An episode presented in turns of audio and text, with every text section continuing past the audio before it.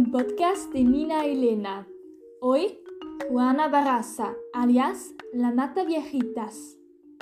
Clasificación, asesino en serie. Características, robos, motivada por un persistente restimiento contra su madre. Número de víctimas, más de 11. Fecha de los asesinatos, 2002 hasta 2006. Fecha del arresto, 24 de enero de 2006. Fecha de nacimiento, el 27 de diciembre de 1958. Perfil de las víctimas, mujeres de 64 a 79 años.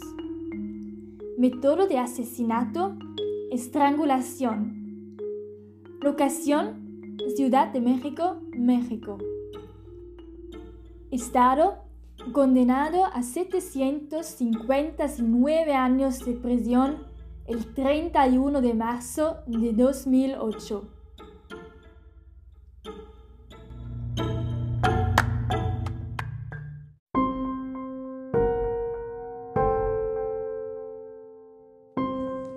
Hola a todos. Hoy hablamos de Juana Baraza alias la Mata Viejitas. Juana Baraza es una luchadora profesional y asesina en serie mexicana apodada La Mata Viejitas, condenada a 759 años de cárcel por el asesinato de 11 ancianas. El primer asesinato atribuido a Mataviejitas se ha datado en varias ocasiones a finales del decenio de 1990 y a un asesinato específico del 17 de noviembre de 2003. Las autoridades y la prensa han dado diversas estimaciones sobre el número total de víctimas del asesino, con cifras que oscilan entre 24 y 49 muertes. Antecedentes Juana Baraza nació en Hidalgo, una zona rural al, norte de la Ciudad de México. La madre de Baraza era una alcohólica que según se informa la cambió por tres cervezas a un hombre que la violó repetidamente a su cargo y por el cual quedó embarazada de un niño. Tenía cuatro hijos en total, aunque el mayor murió a causa de las heridas sufridas en un asalto. Antes de su arresto, Baraza era una luchadora profesional bajo el nombre de la Dama del Silencio.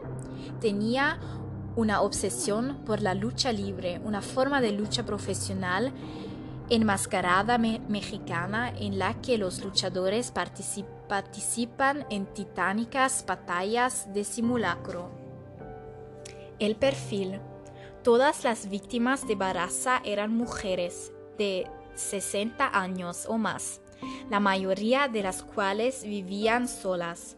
Golpeaba o estrangulaba a sus víctimas y después les robaba. La policía informó de que había pruebas de abuso en varios casos.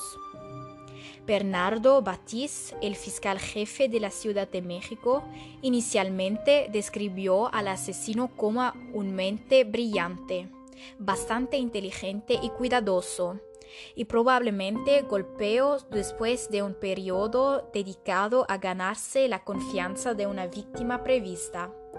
Los oficiales que investigaban sospechaban que se hacía pasar por un funcionario del gobierno ofreciendo la oportunidad de inscribirse en programas de bienestar social. La búsqueda de Baraza se complicó por las pruebas contradictorias. En un momento dado, la policía formuló la hipótesis de que dos asesinos podrían estar involucrados. Entonces, una extraña coincidencia distrajo la investigación. Al menos tres de las víctimas de Baraza poseían una impresión de una pintura del siglo XVIII del artista francés Jean-Baptiste Greuze, Boy in Red Waistcoat.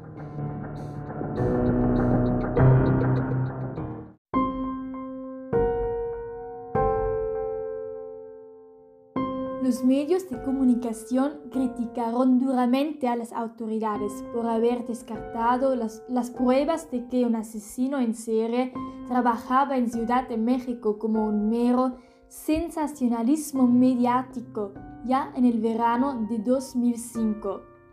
Poco después de poner en marcha una investigación, la policía incurrió en nuevas críticas al lanzar lo que un periodista describió como un golpe de puño e improductivo contra las prostitutas travestis de la Ciudad de México.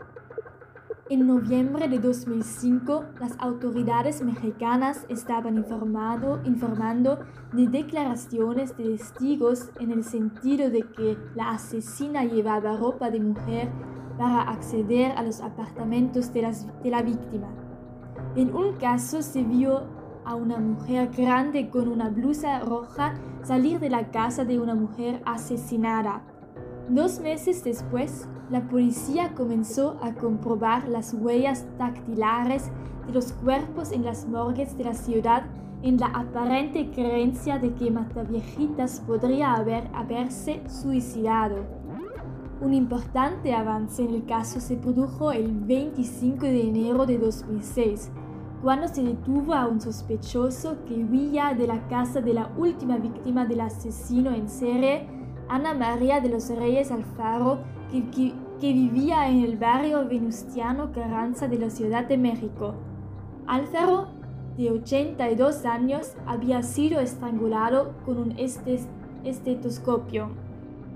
Para sorpresa de muchos mexicanos que suspieron que la asesina era varón, la sospechosa detenida fue Juana Barraza, de 48 años, una luchadora conocida profesionalmente como la Dama Silenciosa.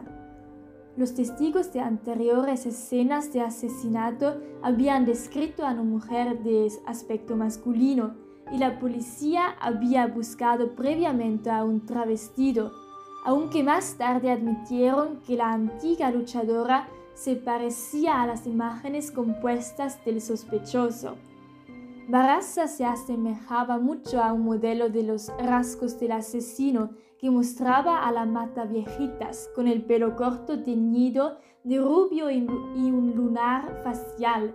Llevaba un estetoscopio, formularios de pensión y una tarjeta que la identificaba como trabajadora social cuando fue detenida.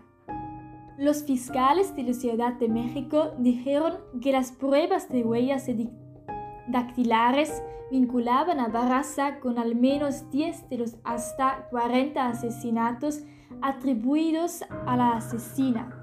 Se dice que la luchadora confesó haber asesinado a Alfaro y a otras tres mujeres, pero negó su participación en todos los demás asesinatos le dijo a los periodistas que había visitado la casa de Alfaro en busca de trabajo de lavandería.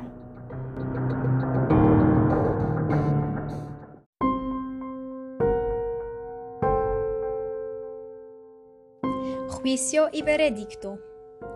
Barraza fue juzgada en la primavera de 2008. La fiscalía alegó que había sido responsable de hasta 40 muertes. Admitió un asesinato, el de Alfaro, y dijo a la policía que su motivo era el resentimiento persistente por el trato que su propia madre le había dado. El 31 de marzo fue declarada culpable de 16 cargos de asesinato, y robo con agravantes, incluidos 11 cargos de asesinato.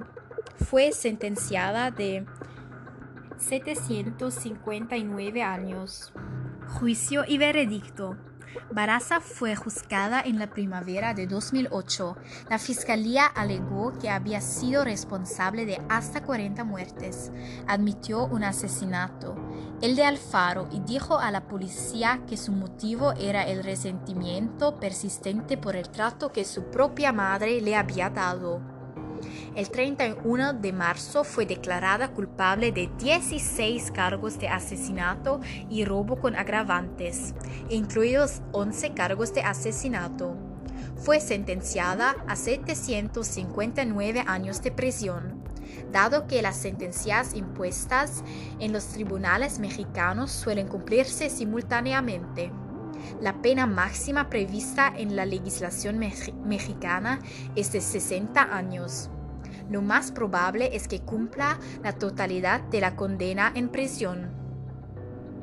Mujeres asesinas. El productor mexicano Pedro Torres llevó la historia a la televisión en un episodio de la serie de televisión mexicana Mujeres Asesinas, que está siendo producida por la Televisa. El episodio se llama Maggie Pensionada y está protagonizado por la actriz mexicana Leticia Perdigón como Maggie e Irma Lazano, Ana Luisa Pelufo y Lourdes Canale como víctimas.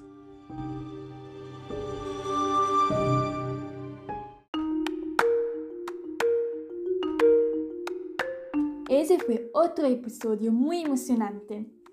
Con este espeluznante podcast concluimos nuestra temporada con los asesinos en serie.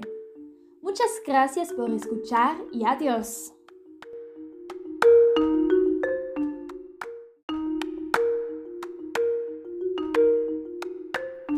Gracias por escuchar. Adiós amigos.